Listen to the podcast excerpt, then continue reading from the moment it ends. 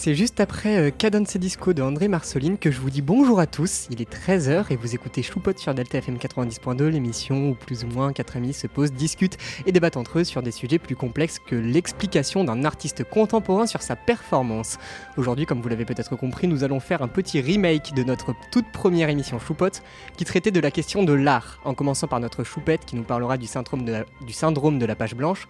Puis après une petite pause musicale bien méritée et la deuxième chronique de notre choupette sur l'origami, nous enchaînerons avec Babouyou qui nous parlera de l'intelligence artificielle et des artistes pour conclure avec notre débat hebdomadaire, cette fois-ci, en souvenir du vieux temps bien évidemment, sur ce qu'est réellement l'art. Bonjour les chroniqueurs Salut Oh quelle synchronisation C'était magnifique. On Comment vous allez Très bien, et toi? Oh bah ça va, un petit peu malade, euh, va y avoir la voix un petit peu enrouée euh, pendant toute l'émission, mais euh, ça fait plaisir d'être re- de retour après presque deux mois. Ah, Parce qu'il faut savoir que la dernière fois c'était avant le 6 avril, la dernière fois qu'on a fait euh, notre émission. Mais on n'a pas, on n'a pas chômé entre temps parce qu'on a quand même été au nouveau festival. On a- Oui. Où on a pu interviewer les élèves euh, participants, etc. Donc euh, on n'a pas rien fait, n'exagérons pas. Exactement, vous pouvez bien évidemment retrouver euh, toutes les euh, interviews qu'on a faites sur le site de Delta FM. Allez checker ça, c'est très sympa. L'ambiance était ouf, normalement ça se traduit à peu près dans, dans nos interviews et nos petites, euh, nos petites émissions radio, mais Oh, les gens Voilà. étaient super, les projets incroyables, vraiment allez-y, ça vaut le coup. On s'est fait plein de potes aussi, c'était génial. Carrément. C'était très chouette. Et donc euh, Claire, tu vas nous parler du syndrome de la page blanche. Est-ce que tu es prête? Je suis prête. Et c'est parti.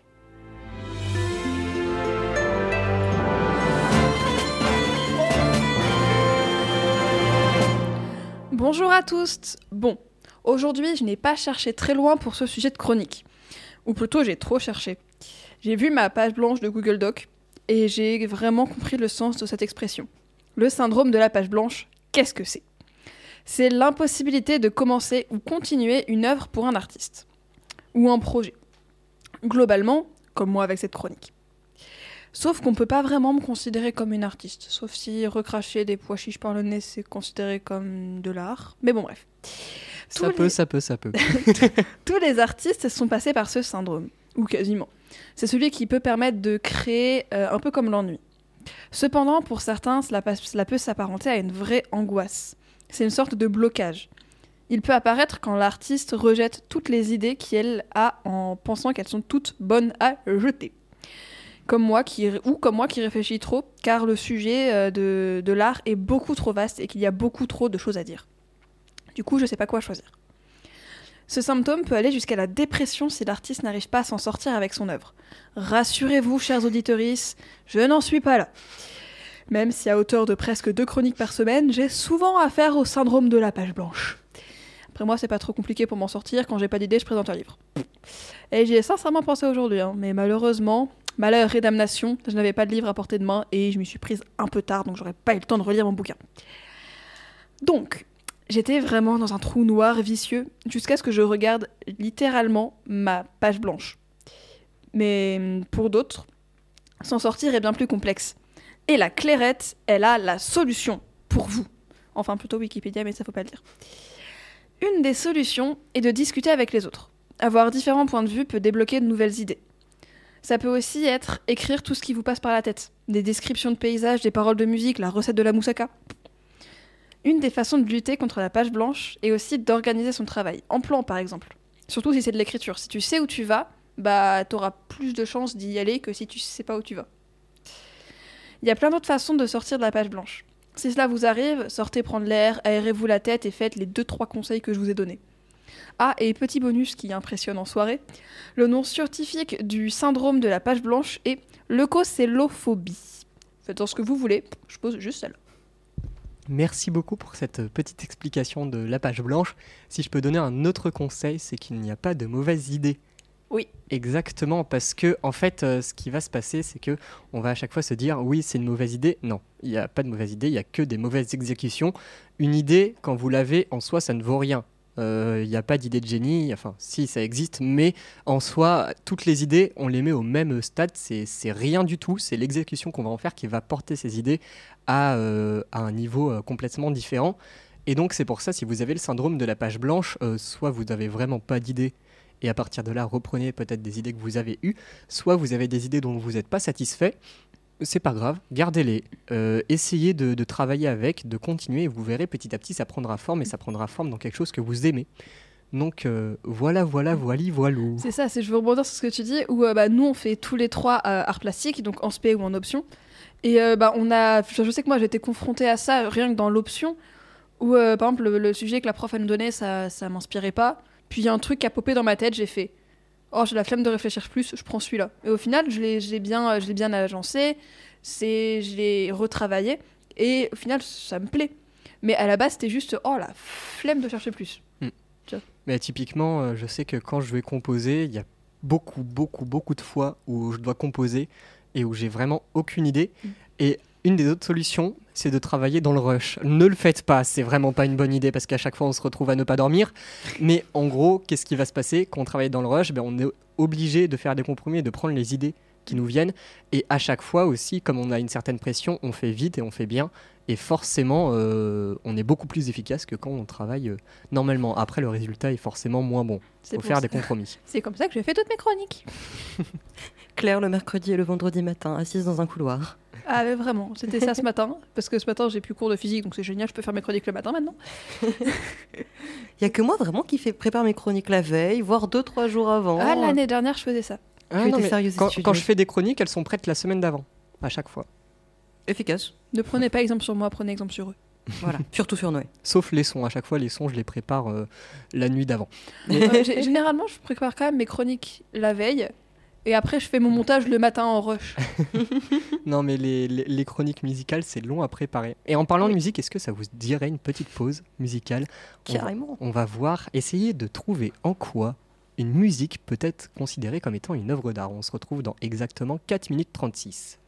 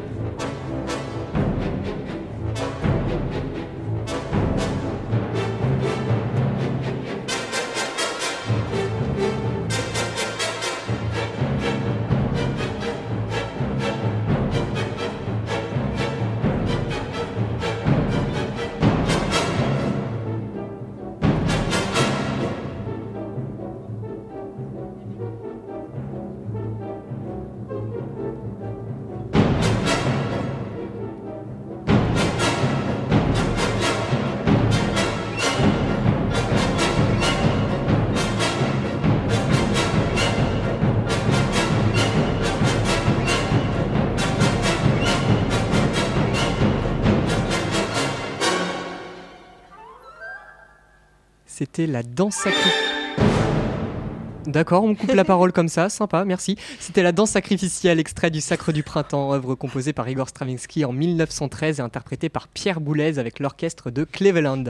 Il est 13h12 et vous écoutez Choupot sur Delta FM 90.2, l'émission où plus ou moins quatre amis se posent, discutent et débattent entre eux. Et cette semaine, nous parlons de l'art.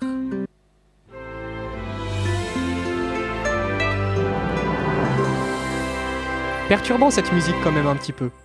Carrément, elle est. Bah, j'ai pas tout écouté, j'ai écouté que la fin, mais c'est un peu Ah, angoissant. Ouais, t'a- t'aurais fait une crise d'angoisse. Mais arrête, mais oh, je suis pas, je suis pas sensible autant que ça. hein. Ah, je, je- je pense qu'elle est quand même particulière. euh, Je Oui. pense que t'aurais eu du mal. Déjà que la danse macabre m'a bien brassé. mais qu'est-ce qu'elle est belle cette, cette musique? Mhm, La danse macabre, incroyable. Bon, je sais pas si tu parlais de celle-là ou pas, mais euh, Oui, oui, la danse macabre. incroyable. Très très stylé. Mais écoutez, euh, le Sacre du Printemps en entier, ça, ça vaut le coup. C'est vraiment une œuvre à part entière. D'ailleurs, euh, est-ce qu'une musique peut être une œuvre d'art on, on en parlera tout à l'heure. Claire, es-tu prête pour ta Oui. deuxième chronique Oui. 3, 2. Ah ben non, mais, euh, ouais, euh, euh, euh, j'avais oublié que le mot 1 existait.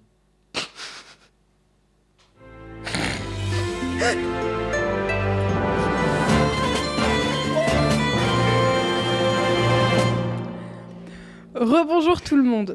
Oui, oui, je sais, c'est incohérent de faire une autre chronique après une chronique sur la page blanche, mais il faut croire que ça m'a donné de l'inspiration. Pour cette deuxième chronique, aujourd'hui, je prends deux de mes passions que je regroupe en une activité manuelle. Donc, en. Waouh C'est je blague qui t'a en- perturbé, c'est Une- ça? Ouais, c'est la blague qui m'a perturbée, j'ai fait une belle moue là. Je reprends ma phrase, plus calmement. Oui, je sais, c'est incohérent de faire une autre chronique après une chronique sur la page blanche, mais faut croire que ça m'a donné de l'inspiration. Pour cette deuxième chronique, aujourd'hui je, prends deux de mes passions que je regroupe en une les activités manuelles et le Japon. Alors, j'aurais pu vous parler de la calligraphie japonaise, qui est divine, des estampes telles que celle d'Okuzai, ou encore de l'ikebana, l'art d'arranger les fleurs. Mais non, aujourd'hui je vous parle d'un des arts japonais les plus connus du monde, l'art du papier plié. J'ai nommé... l'origami. Bon, je vous ai un poil fumé car à la base cet art vient de Chine. C'est pas du Japon. Mais il a été importé au Japon pendant le XIIIe siècle. Puis, puis le pliage d'une euh, d'une et une seule feuille de papier s'est popularisé pendant l'ère Edo, donc au Japon, qui est de 1603 à 1867. Très large. À ce moment-là, les petites figurines de papier étaient destinées à des rituels. Le terme d'origami vient de oru, papier, et de kami, qui, non, de oru qui veut dire plier, pardon, et de kami qui veut dire papier. Donc du japonais. hein. Je vous présente maintenant Akira Yoshizawa. C'est le Zizou de l'origami, autrement dit. Un grand maître de l'art du pliage de papier. Il est euh, à l'origine du système Yashizawa euh, Randlet, donc, et Randlet l'a amélioré, on va dire, qui permet de codifier le pliage de papier du premier pliage jusqu'au dernier pour pouvoir euh, le refaire plus simplement. Ce système est maintenant international. Bon. Maintenant, connaissez-vous l'histoire de Sadako Sasaki? Quand j'ai fait mes recherches sur l'origami, je suis tombée sur son histoire qui m'a énormément touchée. Sadaki est née le 7 janvier 1943 à Hiroshima. Elle avait deux ans et demi quand la bombe atomique a explosé sur Hiroshima.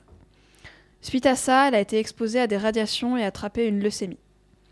Une légende japonaise raconte que si quelqu'un fait 1000 grues en papier, orizuru, euh, cette personne se verra accorder un vœu. Pour guérir, elle a donc entrepris de plier ces 1000 grues. Malheureusement, sa santé étant trop faible, elle savait qu'elle n'allait pas tenir jusqu'à 1000 grues. Donc avant de mourir, au bout de 644 grues, elle fit le vœu qu'il y ait la paix dans le monde. Ses camarades de classe ont fini le travail à sa place et l'ont enterrée avec les 1000 grues. Elle n'avait que 12 ans. Depuis, elle est considérée comme une figure de la paix et une statue à son effigie se trouve dans le parc de la paix à Hiroshima. Bon, j'aimerais finir ma chronique avec quelque chose d'un peu plus sympathique. Au Japon, il y a une tradition qui consiste à emballer les cadeaux avec des tissus qui s'appelle furoshiki. C'est une euh, façon écologique d'emballer des cadeaux, ce que j'adore. Il y a des techniques pour tous les goûts, pour des cadeaux carrés, rectangulaires, ronds, avec des formes plus alambiquées les unes que les autres. Je trouve que c'est une super alternative aux emballages en papier cadeau qui sont très peu écologiques. Merci beaucoup Claire pour cette euh, deuxième petite chronique. Est-ce que euh, tu pourrais nous dire en quoi l'origami serait un art? Alors, c'est clairement enfin dans l'art du papier, du papier plié. Pour moi, c'est euh, quelque chose, tu vois, tu permets de créer de tes, pop- de tes propres mains euh, euh, bah, quelque chose qui peut, ouais, qui, qui, qui peut être destiné à être artistique, à être une œuvre. Après, euh, est-ce que ça serait pas plutôt art en tant que technique dans l'art du papier, du papier plié? Parce que en soi, l'origami, c'est ça. Enfin, on le qualifie ça comme l'art du, pliage de papier. Donc, est-ce que c'est art en termes de technique, comme on a pu voir en philo euh, ou en philosophie, l'art c'est la technique? Ou est-ce que c'est plutôt art dans le concept qu'on a nous plus, plus récemment euh, en tant que courant, c'est-à-dire euh, bah, une œuvre euh, Tu vois, après ça, c'est. C'est chacun un peu s'en fait sa définition, tu vois. On va on va pas pré-shot un peu le débat de tout à l'heure qui est qu'est-ce que l'art? Parce que si, vois, je, je sais ce que dans ton regard là, Noé, accusateur, que tu voulais, tu voulais que je pré-shot un peu la question. Voilà. Et je le ferai pas. Parce qu'on le fera tous ensemble. Que je vais pas euh, patauger dans la smoule toute seule. Exactement, je, je, je voulais voir un petit peu euh, où est-ce que tu pouvais mener tout ça, on en reparlera tout à l'heure. Mabouillou, es-tu prêt Oui, je pour suis parler prêt. Je des suis ready. intelligences artificielles? Et oui, Oui, oui, tout à fait. exactement. Près de près Prêt, archi Cent- prêt. 100% Sans- à, à 1000 même. Ok, 3, 2... Merde, c'est quoi le mot déjà? C'est- Un, c'est pas compliqué. un. un. C'est parti.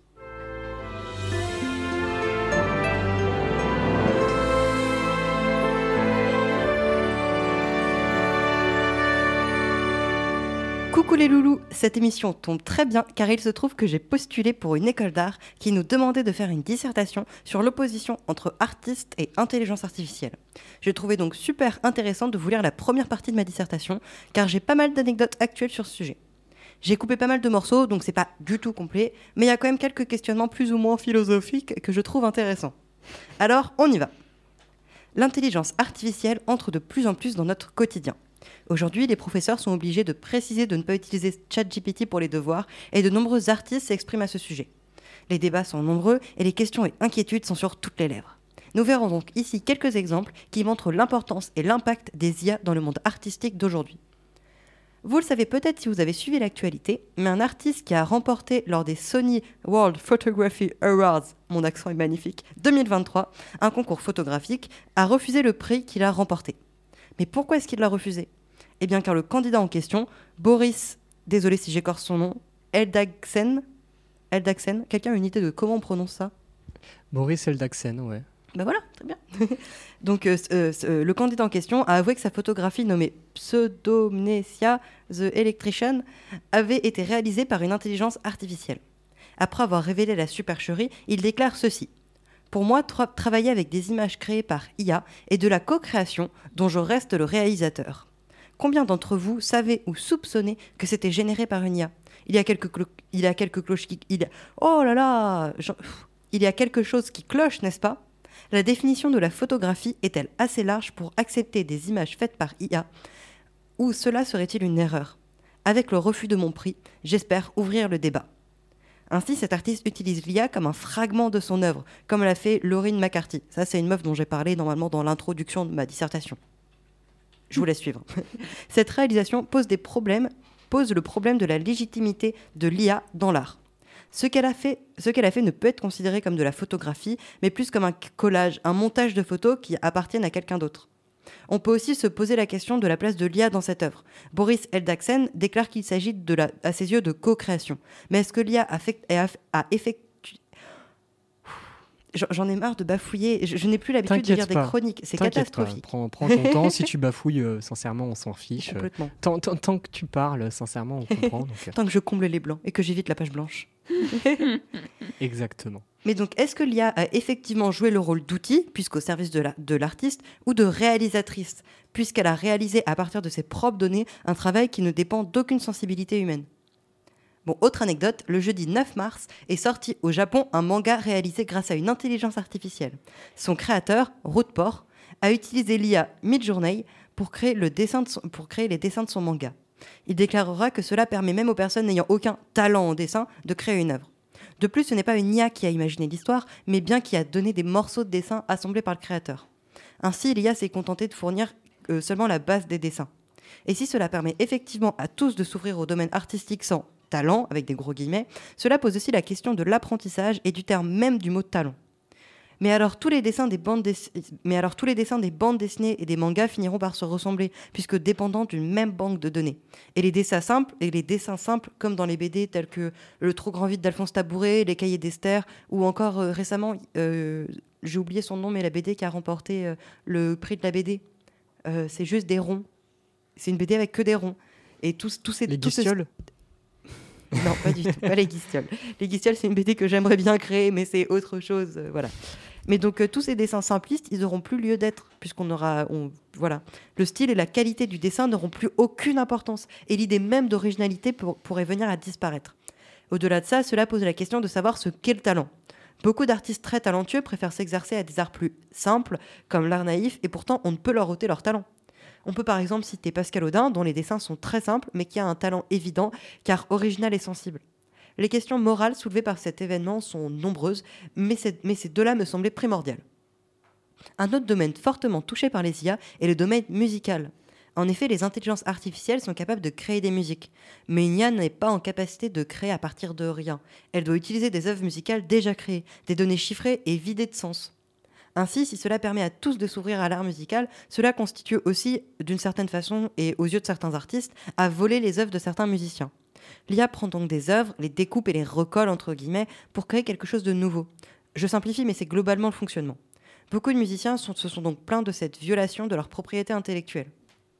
Nous avons donc vu dans cette partie quelques domaines impactés par l'arrivée de l'IA et nous allons voir dans cette seconde partie les impacts négatifs sur les domaines artistiques et d'où vient la réticence des artistes à faire une place à l'IA dans leur domaine. Vous voyez, j'ai très bien poussé ma rédaction, elle est vraiment très complète. Et ça, c'était seulement la première partie. Imaginez la qualité de la suite.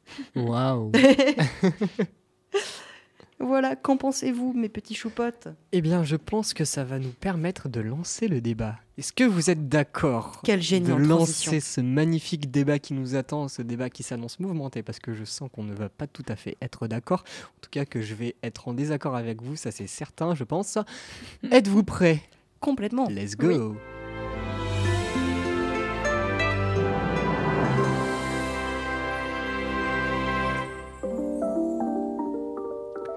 Et donc la question que je vais vous poser aujourd'hui, c'est comment on pourrait définir l'art. Donc en fait, euh, premièrement, on va essayer de trouver de quoi il se compose. C'est très compliqué comme question. Ouais, surtout que l'art, euh, il y a forcément une définition de l'art, mais euh, chacun a un peu sa propre définition, comme tu peux avoir ta propre définition de ce que c'est la liberté, comme tu peux avoir ta propre définition de ce que c'est... Bon, j'ai pas tous les exemples, mais l'art, on va souvent associer ça à quelque chose de beau, je m'explique là-dedans. Beau, c'est euh, c'est c'est pas le terme exact que je voulais, mais on a tous un peu une attente de ce que c'est de l'art. Esthétique. Et je, et je préchote ta, je, je préchote ta question euh, suivante, Noé. Euh, par rapport à la musique. Celle que tu nous as posée en début de. Alors, si tu, si tu veux la garder pour plus tard, je peux garder les arguments pour T'inquiète après. pas, tu peux, tu peux. Parfait. Euh, pour moi, ça. Ouais, c'est très dur de, de définir l'art. Soit t'as l'art comme technique, comme bah, je l'ai explicité un peu plus tôt. Mais après, Parce que oui, il faut savoir que euh, l'art, en fait, euh, si on remonte à l'époque euh, de l'Antiquité grecque, c'était une définition qui visait les travaux manuels en règle générale. d'où le mot, d'où artisan, artisanat, Exactement. etc. Mais aujourd'hui, on en a une toute autre définition. Et donc, c'est ce qu'on essaie de déterminer aujourd'hui parce que c'est très compliqué.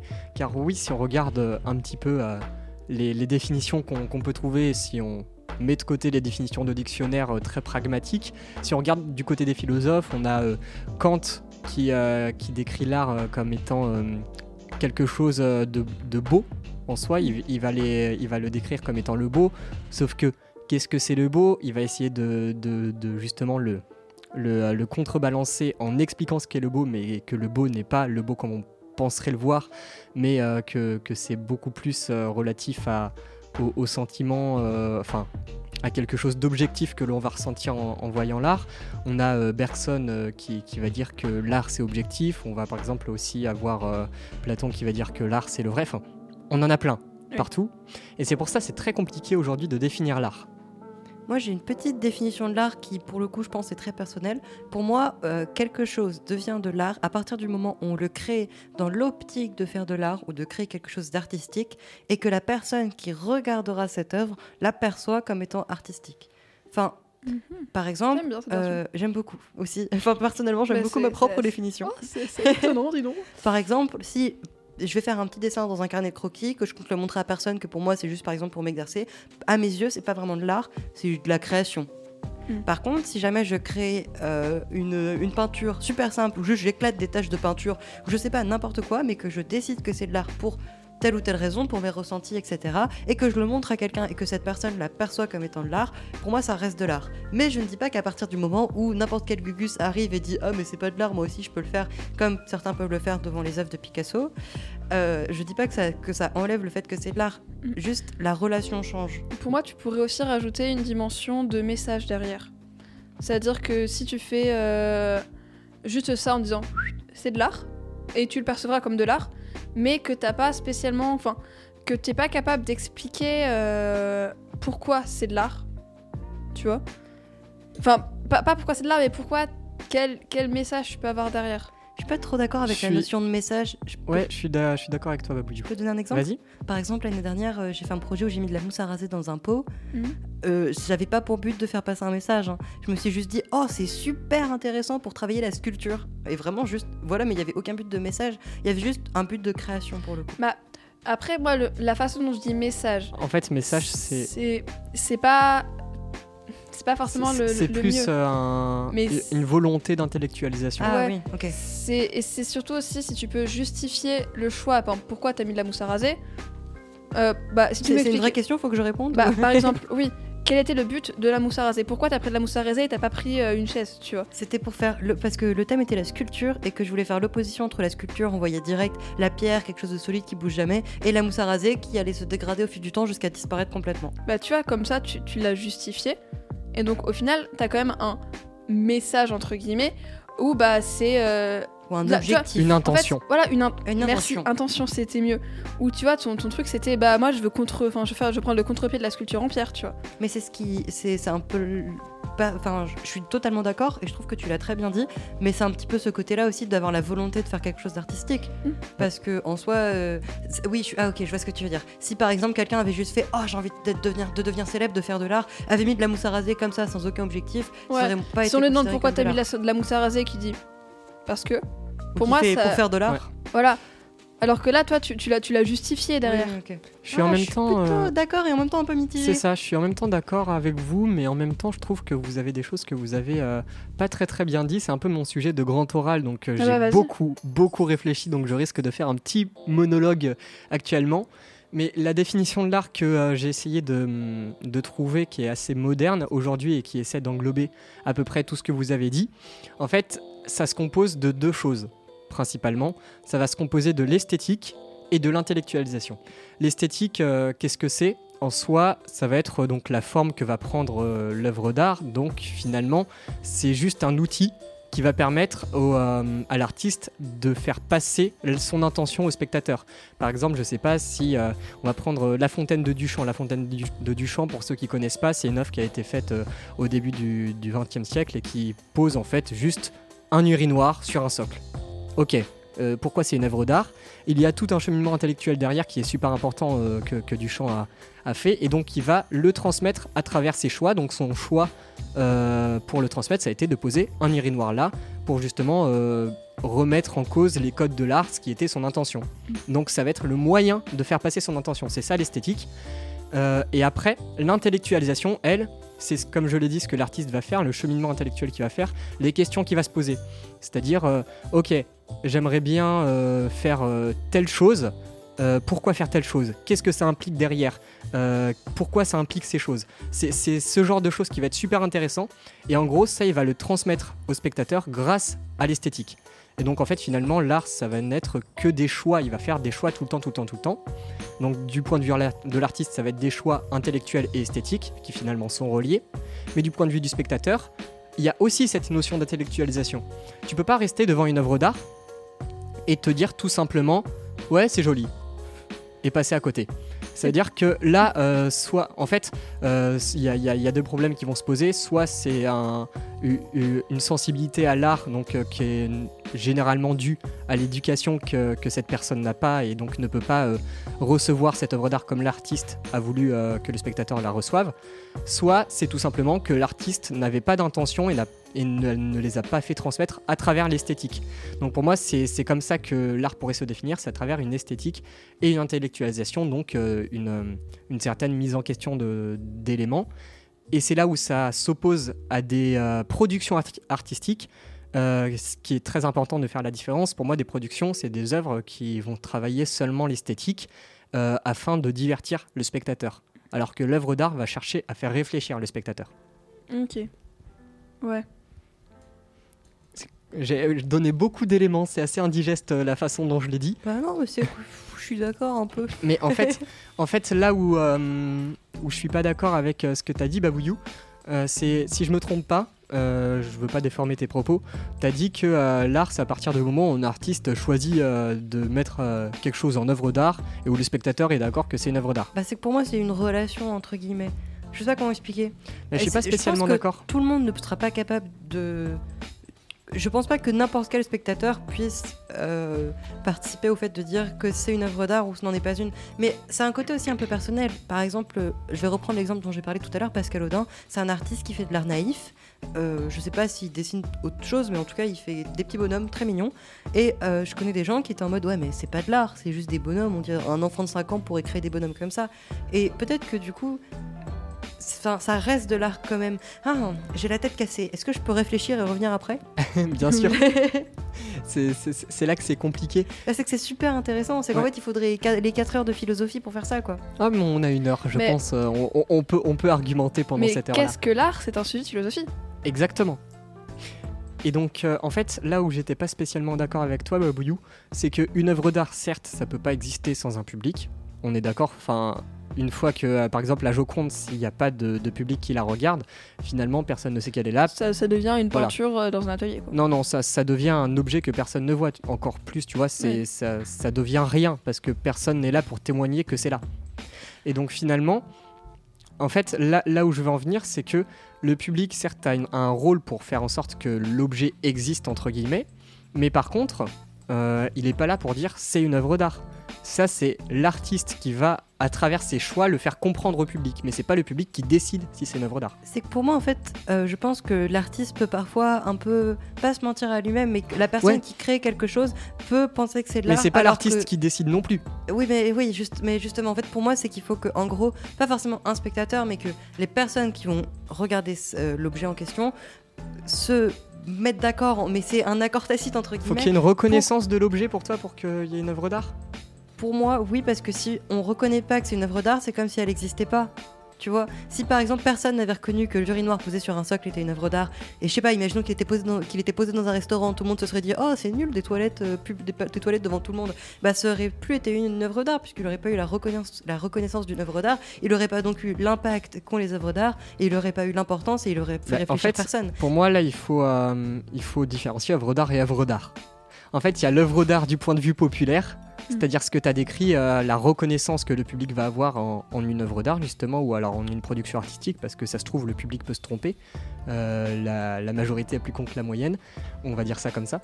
Et euh, d'un autre côté, on a œuvre d'art, comme j'ai essayé de le définir tout à l'heure, c'est-à-dire les choix que va faire l'artiste. Donc finalement, s'il n'a pas de reconnaissance de public, ça veut tout simplement dire que le public ne s'y intéresse pas. Ça veut dire qu'il y a, y y quelque chose qui, qui, qui ne prend pas, Mais mais, pas ça peut rester une œuvre d'art. Mais c'est pas tu parce que c'est pas parce que les le Par exemple, ne s'y intéressent pas qu'ils acceptent pas que c'est une Mais œuvre d'art. as plein, t'as plein de, plein, plein, plein, plein d'œuvres. Je, je pourrais pas en citer. J'ai pas, j'ai pas d'exemple.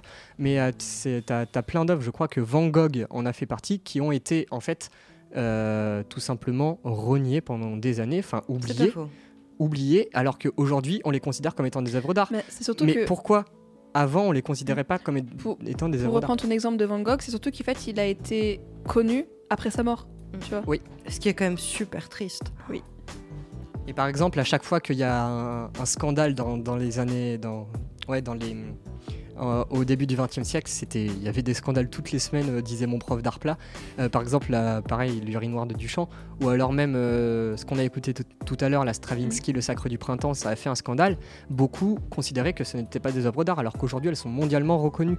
Donc vrai. en fait, il y a œuvre d'art en termes de reconnaissance, mais aussi œuvre d'art en termes d'objets, d'objets artistiques.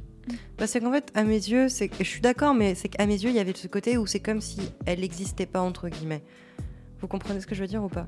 Juste elle, pas elle reconnues. perd son... Elle perd son sens, elle perd son... Ouais, mais si, si, si quelque chose n'est pas reconnu, ça veut pas dire pour autant que ce n'est pas qualitatif. C'est vrai. Oui, non, oh non, je dis pas du tout ça. Je dis pas, je dis pas ça. C'est juste, ça perd son objectif.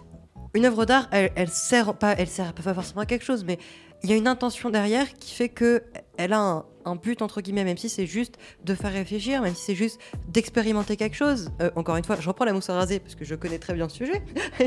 encore une fois, la mousse à raser, le but c'était juste euh, d'expérimenter quelque chose et de remettre en question le concept de sculpture. Et ce que je veux dire, c'est que si jamais cette personne n'avait re- reçu le message de l'œuvre, c'est comme si elle n'avait plus d'essence même d'exister. Ouais, je comprends ce que tu veux dire.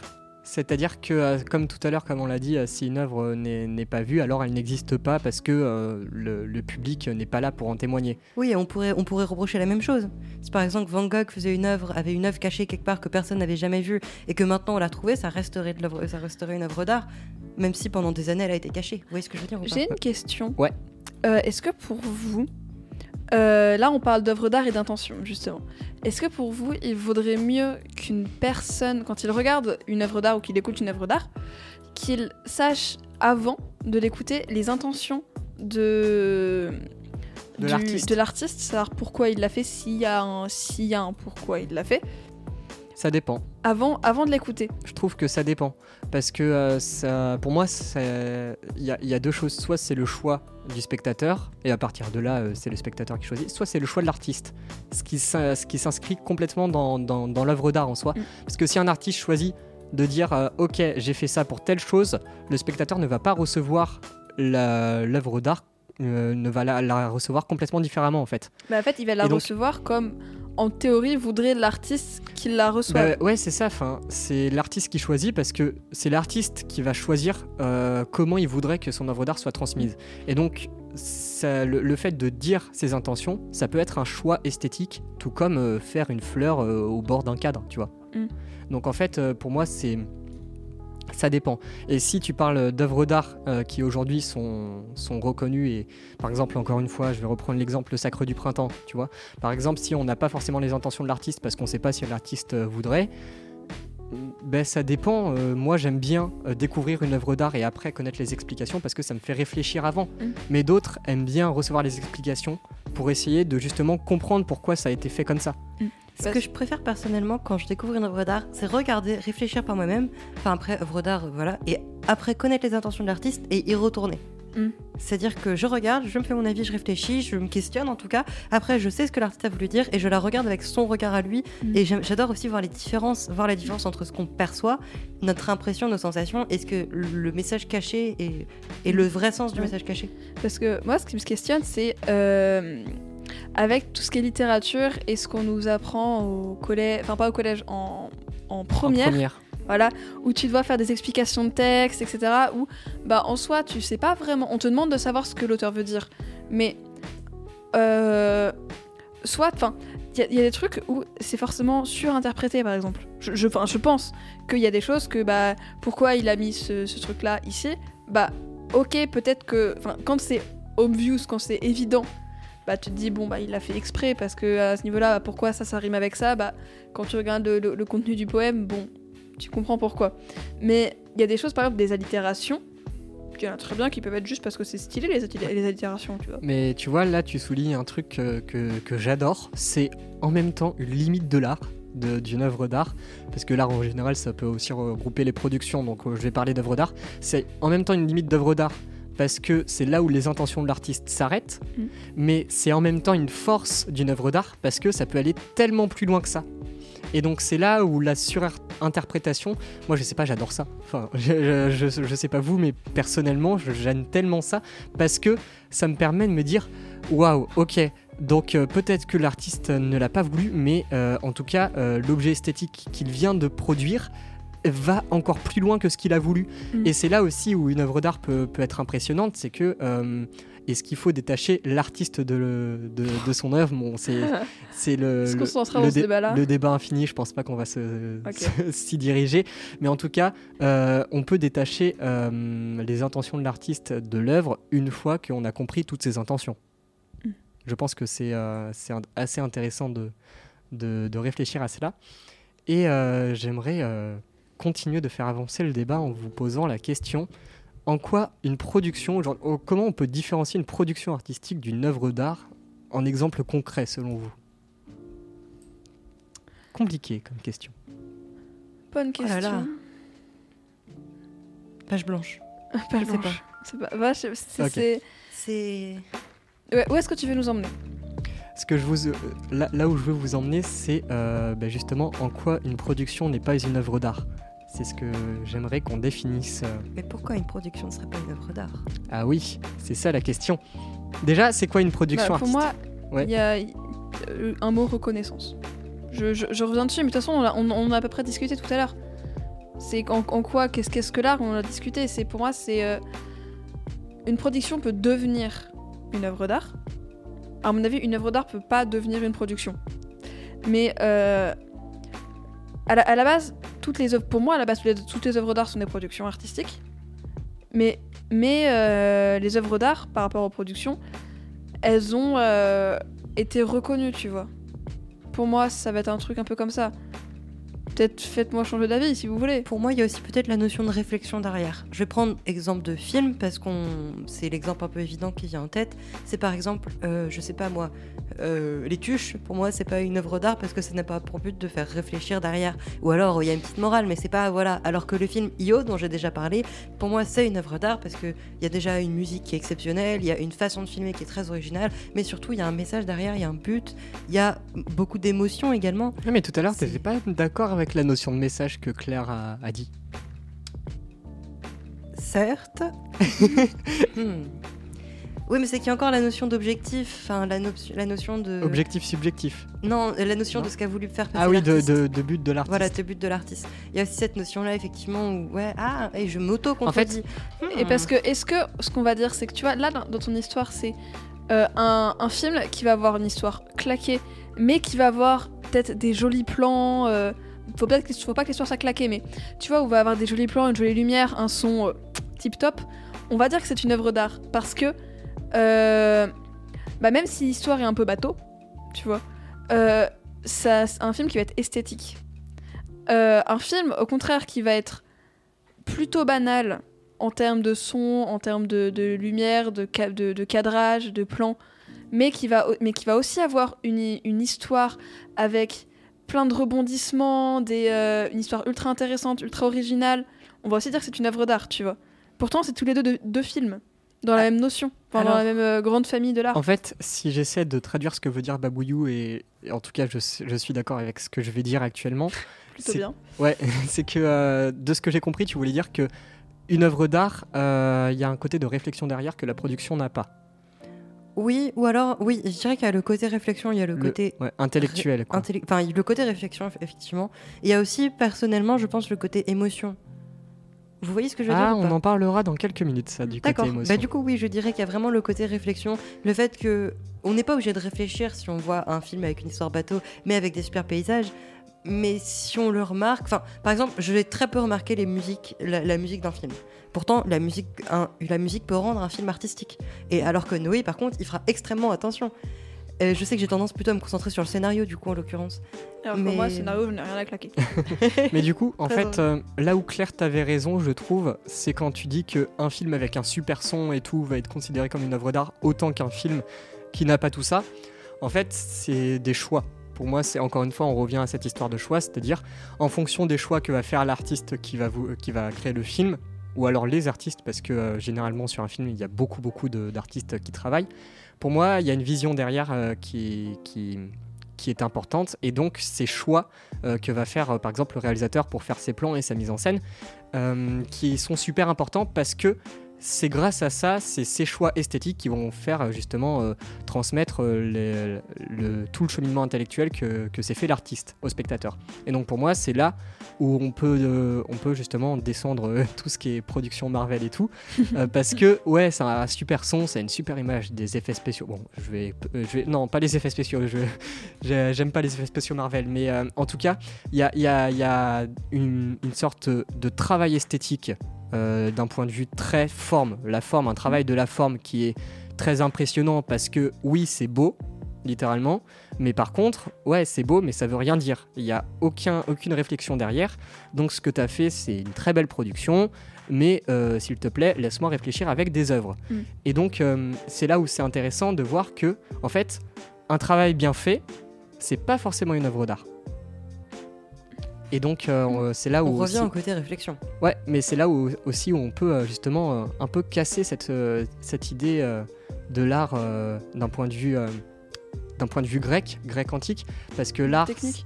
Ouais, c'est la que technique, mais pour moi- pourtant aujourd'hui c'est plus le cas. ouais, un court métrage qui a des qui a de personnes qui ont un débutant, qui ont de faibles moyens, tu peux très bien trouver ça comme de l'art en fonction de comment il est réalisé. Exactement, et typiquement, euh, la- ce que je voulais dire, c'est que l'esthétique, c'est pas forcément rendre quelque chose beau, ça Hein. peut être aussi le choix de le faire moche. Ça, dépend. Je, je vais- je- je vais reprendre l'exemple de Io parce que c'est un film qui m'a bouleversé. c'est extrêmement anxiogène.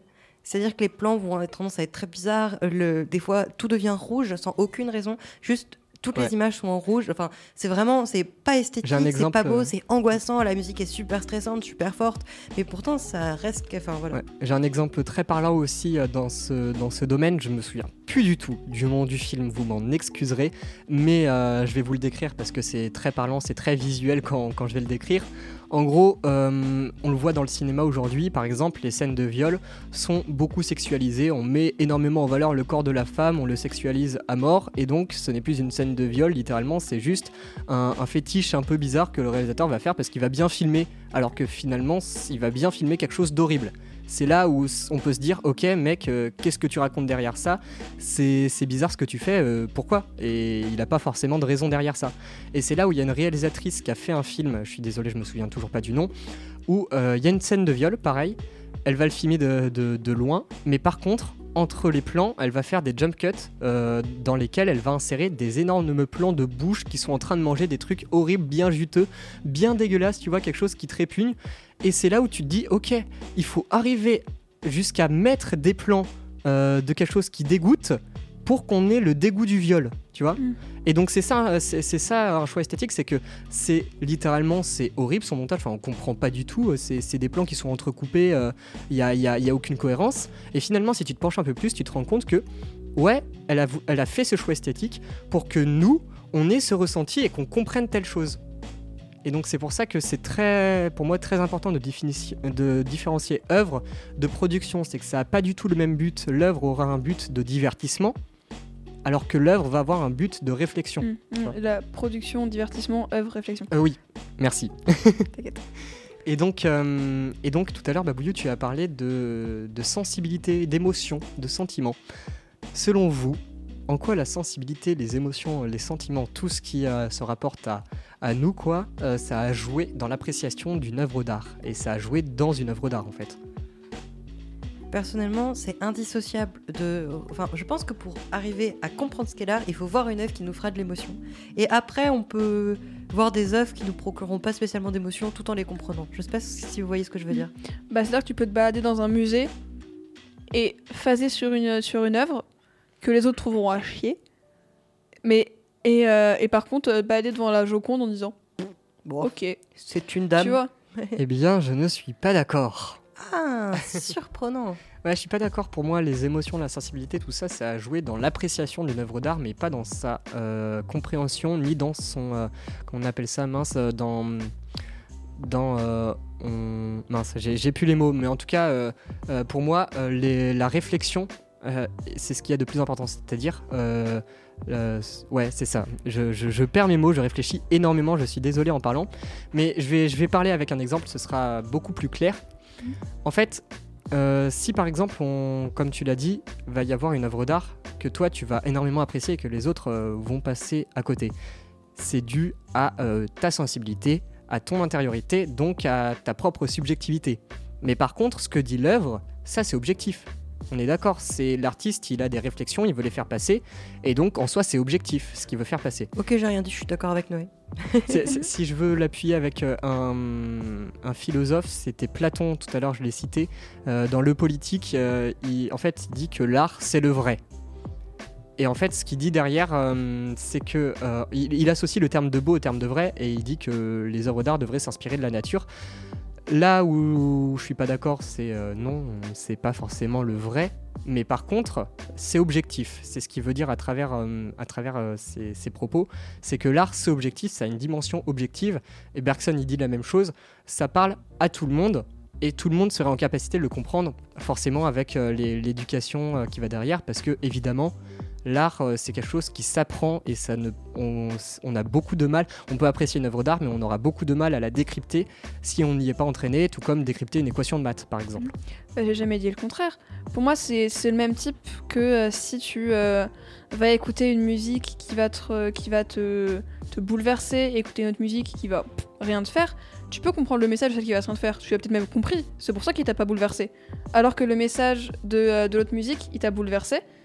Et euh, enfin, je dis le message, mais tu vois, je mets l'intention aussi. Tu peux comprendre l'intention d'une œuvre d'art, donc son enfin, l'objectivité de l'œuvre d'art, sans pour autant qu'elle te bouleverse et que euh, euh, et, euh, et là où je veux en venir aussi c'est que parfois les émotions ça peut aider à la compréhension c'est à dire que euh, Exactement. voilà ah, je vais prendre un truc horrible parce que c'est le premier truc euh, qui me vient par la tête et parce que tu, t'en as parlé juste avant mais si tu apprends dans une œuvre d'art une personne qui enfin le tableau ça va être une personne qui va se faire violer et bah si toi-même tu as déjà été violé il y a de fortes chances que tu te reconnaisses dedans et que tu comprennes plus rapidement et plus facilement l'œuvre, qu'elle te bouleverse parce que ça te rappelle des émotions que tu as vécues, qu'une personne qui n'a pas été violée, mais même mais qui est sensibilisée, hum, qui va être aussi être bouleversée, mais d'une façon différente et qui va moins la comprendre en soi que une personne qui a vécu ça. Donc les émotions aident à la compréhension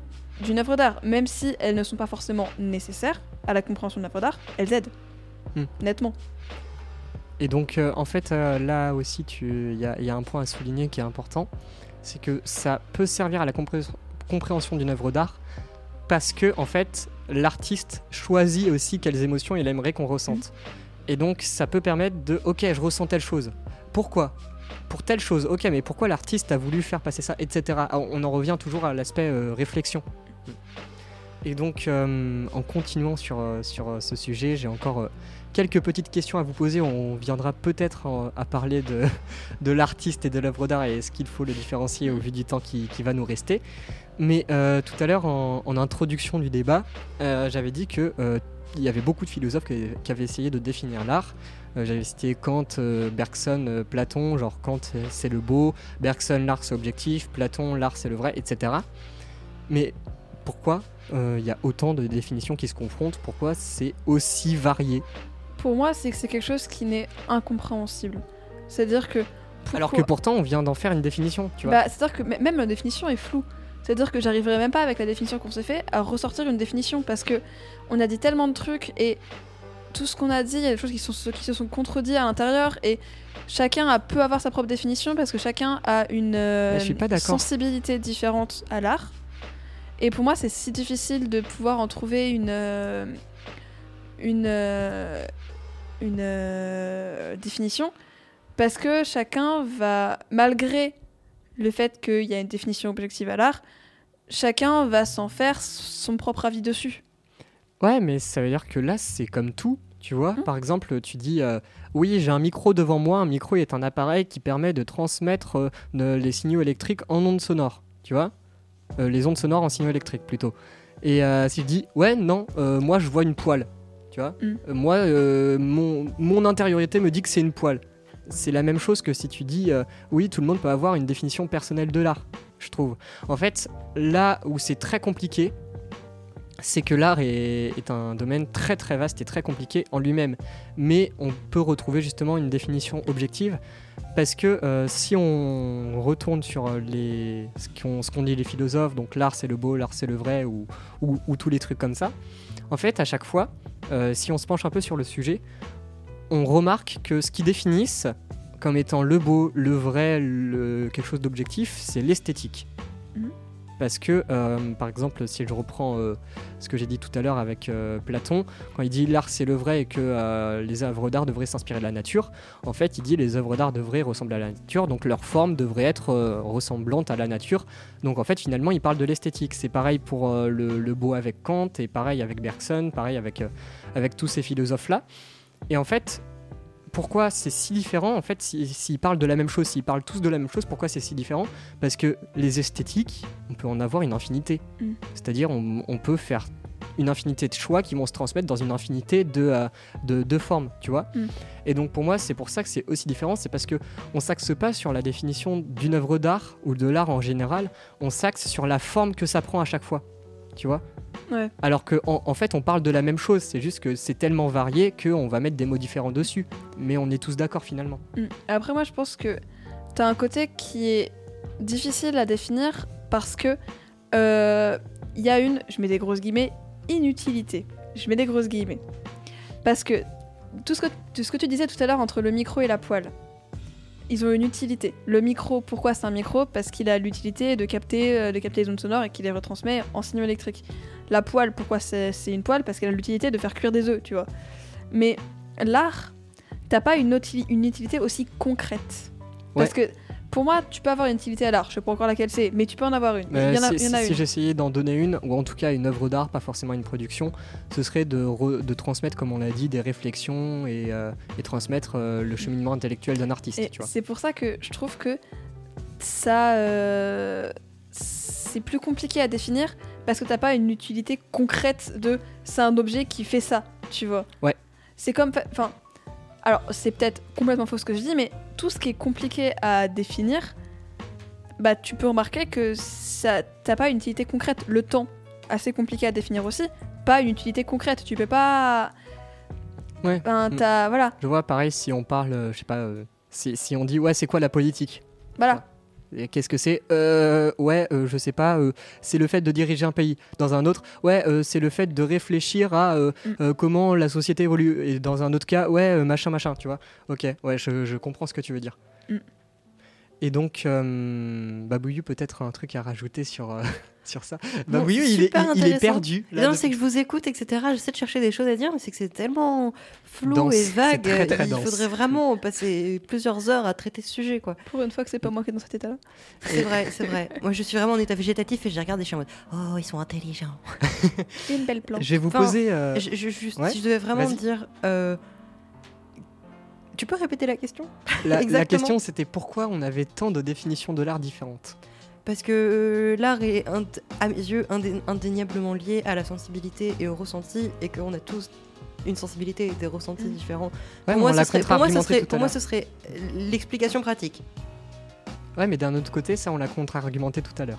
Oui, je sais. Mais ça, pour moi, ça reste. une- Mm. En gros, si on devait être le plus objectif possible, bah, c'est parce que chacun voit les choses différemment. Ouais, Mais après, ça, ça marche pour tout et c'est pas intéressant, quoi. Parce Mais- qu'en soi, en philosophie, je pense que si vous mettez à en conclusion, bon, bah, du coup, chacun a son avis, je pense que vous allez vous faire saquer au bac. hein. Ce qu'il faut pas que je fasse, même si j'ai tendance à faire ça. oui, non, clair. Il ne, faut pas, il ne faut pas agiter le drapeau de la paix. Je suis trop pragmatique. tu veux toujours mettre chacun a son avis différent, donc c'est comme ça. Tu te- tu- tu- moi, c'est mon avis. Il faut respecter l'avis de tout le monde. des débats dans les émissions radio si on a tous un avis différent? Parce que c'est intéressant de confronter nos avis. Et comme ça, on, on, on- j'espère pour vous, mais personnellement, pendant les émissions radio, je change beaucoup d'avis.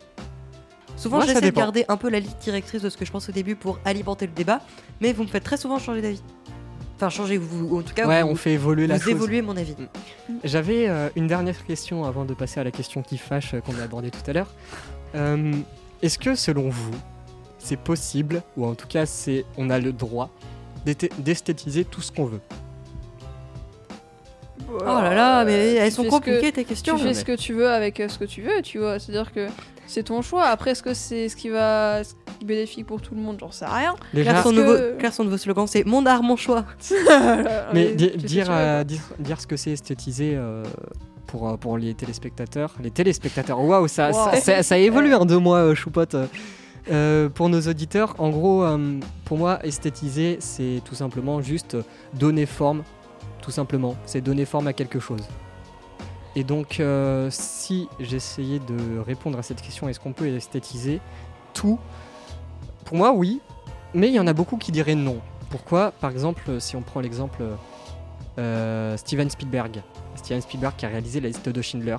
Oh, Un, faut que je le regarde. un- un film euh, historique qui esthétise un et en même temps un événement horrible, c'est-à-dire qui va, ouais, qui va esthétiser l'événement le plus horrible de l'humanité probablement, et en même temps va esthétiser l'histoire, c'est-à-dire ce qui s'est réellement passé. Mm. Est-ce que on a moralement le droit d'esthétiser ça, ça- sachant qu'on ne peut pas euh, faire la réalité finalement, Mm. parce que euh, même si on essaie le plus de s'en rapprocher, on ne peut pas rendre la réalité à ce qui a été. Pour- Ouais, pour- Et, euh, et pareil pour l'horreur, est-ce que moralement on a le droit d'es- d'esthétiser ce qui a été le martyr de, de millions de personnes? Pour moi, c'est quelque chose qui est plutôt de la mise en valeur. Je mets toujours des guillemets. C'est-à-dire que pour la liste de Schindler, c'est faire, enfin, faire se rendre compte aux gens de c'était comme ça, c'était horrible, tu vois. C'est euh, t'as un côté de prise de conscience derrière. Derrière en tout cas ça. Après il y a des, euh, je suis pas forcément d'accord avec. Parce que là, on a, pour la liste de Schindler, on a un recul en, en- en soi un petit peu. Tu vois, et après, il y a des séries comme euh, la, la série, des, des séries sur des serial killers, mais qui ont réellement existé. Je, je peux trouver ça. euh, Dérangeant Non, pas, pas dérangeant, mais maladroit. Maladroit parce que, par exemple, tu vois, il y a encore des, des victimes pro- au premier degré de ces meurtres qui sont encore en vie et qui donc peuvent être touchés et qui se disent. Enfin, tu vois, ça peut être la- leur rappeler leur histoire qu'ils n'ont pas forcément envie de se rappeler. Ça peut aussi. Tu vois, en fait, c'est con, mais tu mets en valeur quelqu'un qui a buté des gens. Mais dans ce cas, pourquoi est-ce que ce serait plus les... Pourquoi est-ce qu'on aurait le droit de mettre en avant un viol ou une agression sexuelle? Parce qu'en soi, ça concerne des gens tout le temps, ça en concernera toujours. C'est une vraie Très très question. compliqué comme question. Bah, je, je pense que t'as une différence. Alors, c'est peut-être très très con ce que je dis, hein. je suis désolée si, euh, si, déjà, si, si mes, si mes propos heurtent des gens ou quoi que ce soit. C'est euh, peut-être maladroit ce que je dis aussi, j'en sais rien. Euh, mais pour moi, la différence, c'est que. euh, Comment dire? J'ai- j'ai- Je sais ce que je veux exprimer, mais. euh, C'est le fait de la personnalisation de la chose ou, ou pas Par exemple? Ouais, bah c'est-à-dire que voilà, un, un viol, ça va, ça existe. Mais tu vois, si par exemple tu reconstitues la scène d'un viol qui a déjà réellement été créé, enfin été créé, été fait, euh, ça me dérangerait, tu vois. Euh, par contre, si tu, enfin, tu vois, si tu inventes une histoire de toute pièce avec un viol à l'intérieur, c'est dérangeant parce que la scène de, une scène de viol est vraiment dérangeante. Euh, mais t'as un côté où si c'est bien filmé, si c'est bien mis, enfin, si c'est bien S'il y a fait, des vrais choix derrière qui sont Voilà. pertinents. Euh, ça peut en fait pas mettre en lumière, mais se dire ok, regardez, enfin, c'est Ouais, horrible, horrible. tu vois. Mais en fait, Alors euh, que p- par rapport à, aux histoires de, de serial killer, comme je disais tout à l'heure, euh, là, tu mets en scène ce qui s'est vraiment passé, la, mort- la vraie mort de quelqu'un. mais finalement, c'est pas si différent que mon exemple de Steven Spielberg et la liste de Schindler. Euh, Parce que tu mets en scène la, la vraie histoire, tu peux pas te, tu peux pas dire la vérité, tu peux pas euh, justement. ouais, mais tu vois, c'est t'as un côté où euh, c'est le recul en fait qu'on a par rapport à l'histoire. qui- Ouais. Mm. Enfin, je, je sais que j'avais lu quelque part que les familles de des victimes de Dahmer, je crois, euh, avaient été choquées par euh, La série. la série Netflix. Euh, et moi, je peux le comprendre, tu vois. Mais peut-être que comme, comme des victimes de, euh, de, de la Shoah ont pu être euh, euh, choquées par la liste de Schindler. Après, je, euh, je suis pas forcément d'accord avec ce que je vais dire. C'est pour nourrir le côté plus. euh, oui, on peut. Et tout est tout est esthétisé. Et, et c'est quoi le mot Esthétisé. Esthétisé. Non mais je fais, je fais la même chose que toi depuis tout à l'heure. Euh, moi aussi j'ai j'ai pas forcément d'avis sur cette question parce que c'est trop complexe. Tout n'est pas Mais- tout noir ou tout blanc. quoi. Mais en fait, si je devais aller dans l'argument de oui, on peut tout esthétiser, euh, c'est qu'il y a un côté aussi, si on esthétise plus, c'est comme si ça existait plus, entre gros guillemets. Ouais. Vous voyez nos cours d'histoire, c'est pas forcément la réalité, il y aura forcément des déformations, puisqu'on peut jamais avoir le passé comme, on, comme il était réellement. Et pourtant, le fait d'esthétiser, ça donne vie et ça, ça continue à faire vivre, et c'est pour ça aussi qu'on passe autant de temps en cours, depuis qu'on est petit, à étudier les guerres mondiales. C'est pour dire, regardez ce qui s'est passé, ça a existé, faut jamais recommencer ça. Ça, c'est ce que je pense que les, les différences que peut y avoir entre euh, la, la liste de Schindler et la série sur Dahmer, c'est que euh, bah, t'as une importance un peu plus mondiale dans la liste de Schindler que dans les meurtres de, de Geoffrey Dahmer, tu vois. Où euh, la, la, la, la Shoah, tout ce qui se passait pendant la Seconde Guerre mondiale, euh, c'est ça, ça touche tout le monde. Enfin, enfin, j'espère en tout cas que tout le monde se dit oh putain, enfin c'est horrible ce qui s'est passé et euh, Oui, je pense que personne ne se tape une barre devant ce film. Ça, c'est sûr. Voilà, alors, bah, en soi, les, les, les meurtres des serial killers, killers aussi, mais t'as un côté beaucoup plus restreint euh, parce que ça n'a pas touché euh, une masse de population énorme. Après, fait- je trouve que les meurtres de serial killers, il y a, enfin, par exemple, les reportages qui parlent de ça, Alors- je trouve qu'il y a un côté vachement glauque. Les gens regardent ça en mode Oh, c'est fascinant et je trouve Reportage, ça- je trouve ça encore différent. Ouais, c'est. Mais est-ce que justement un reportage, c'est pas un, un moyen artistique euh, de, de faire transmettre des choses? Il y a, y a toujours euh, débat là-dessus. On si va pas rentrer dans le débat ça. du reportage. Si j'essaie de, de, ouais, de verbaliser euh, l'avis que je viens de me forger sur cette question que j'ai posée tout à l'heure euh, et que Claire a si euh, brillamment défendue, pour moi, en fait, oui, on peut tous tout est. Merci Babouillou euh, de, de me retransmettre ton syndrome. Oui, on peut tout esthétiser. Pourquoi Euh, Parce que l'esthétisation, euh, dans le cadre d'une œuvre d'art, là je parle seulement dans le cadre d'une œuvre d'art, Mhm. c'est la transmission des choix de l'artiste au spectateur, la transmission de son cheminement intellectuel. Et si son cheminement intellectuel concerne ce qui s'est passé dans la réalité, alors là je vois pas de problème pour qu'il n'esthétise pas ce qui s'est passé dans la, dans la réalité, pour que le spectateur puisse justement euh, comprendre son cheminement intellectuel. Mais par contre, dans le cas d'une production, est-ce que il est moral de tout esthétiser?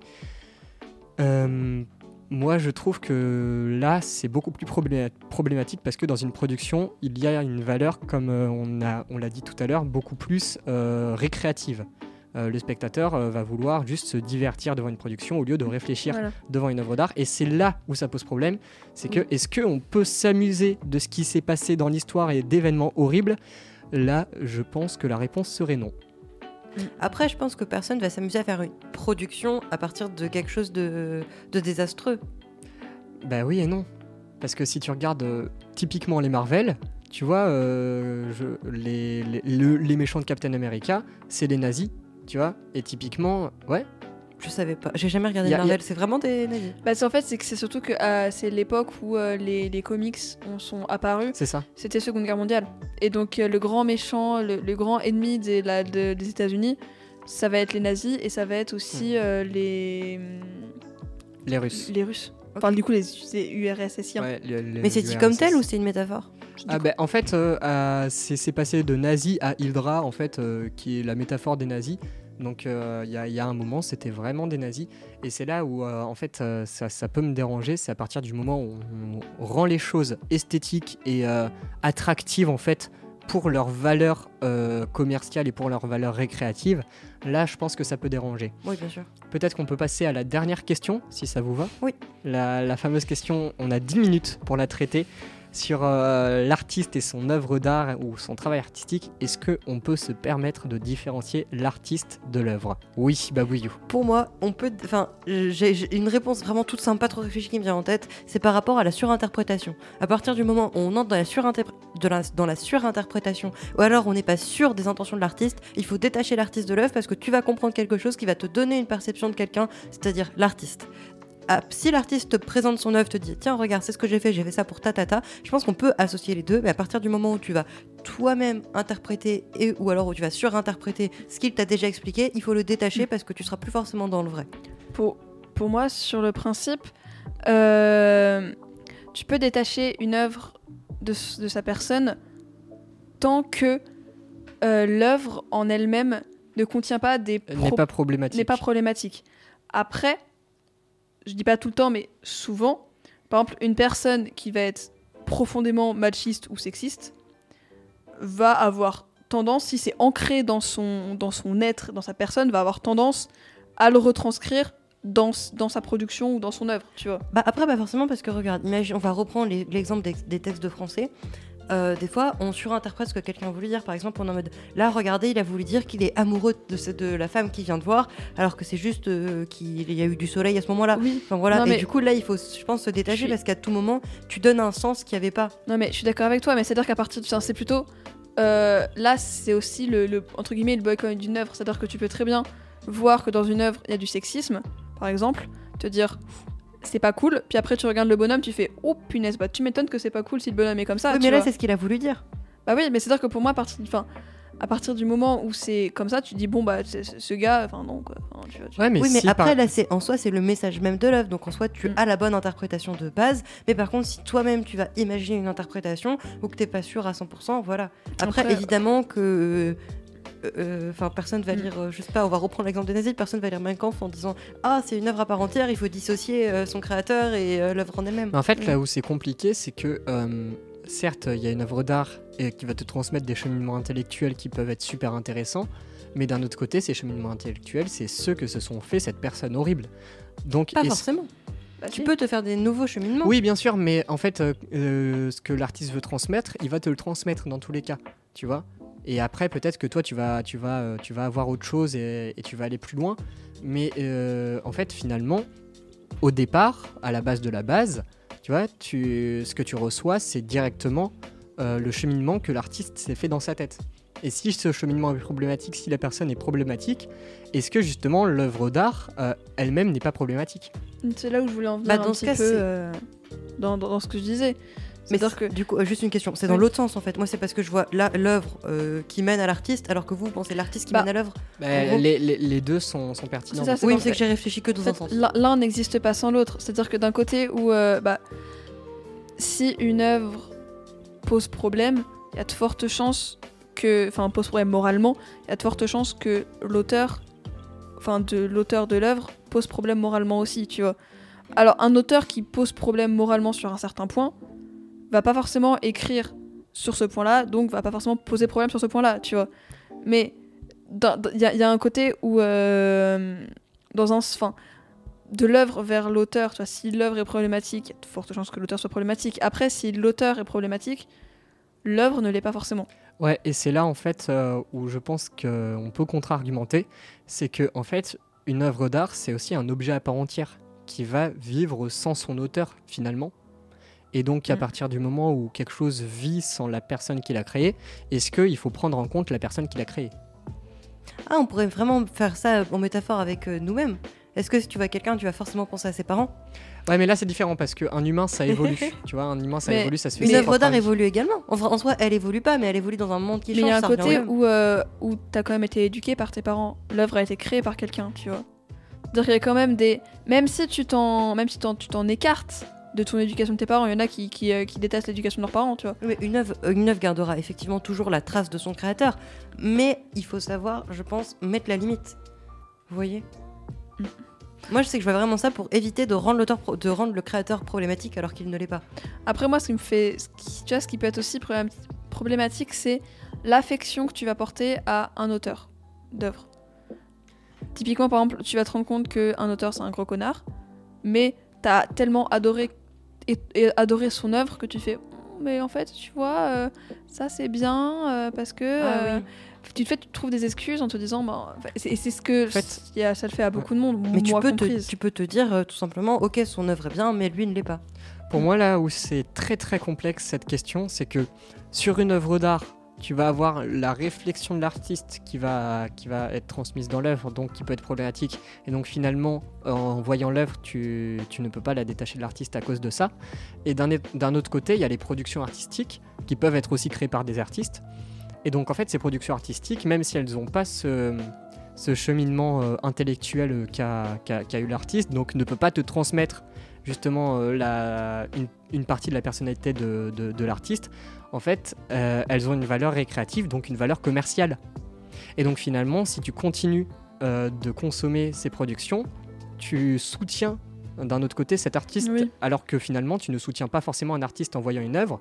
euh, mais tu, euh, tu, tu- tu peux ne pas être d'accord avec cette œuvre, mais par contre, tu reçois quand même un cheminement de, de l'artiste. C'est là où c'est très très complexe. Typiquement, j'ai pas au vu des propos de, de je vais faire un truc qui va te toucher aussi. Au vu des propos de J.K. Rowling, Oui, j'ai j'ai pas envie, j'ai pas envie de lui, foutre- de lui donner de l'argent.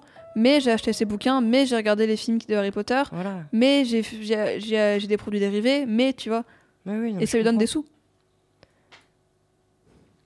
Ouais, mais je sais pas comment expliquer. Vous voyez ce que je. Ouais.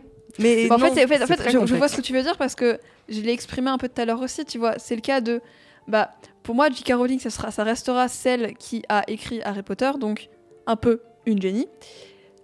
Mais elle a quand même eu des propos que je déplore complètement, qui sont des propos horribles que j'ai même pas envie de, de, de, de répéter Mm. de, ouais, de, de près ou de loin, parce que c'est vraiment aucun intérêt.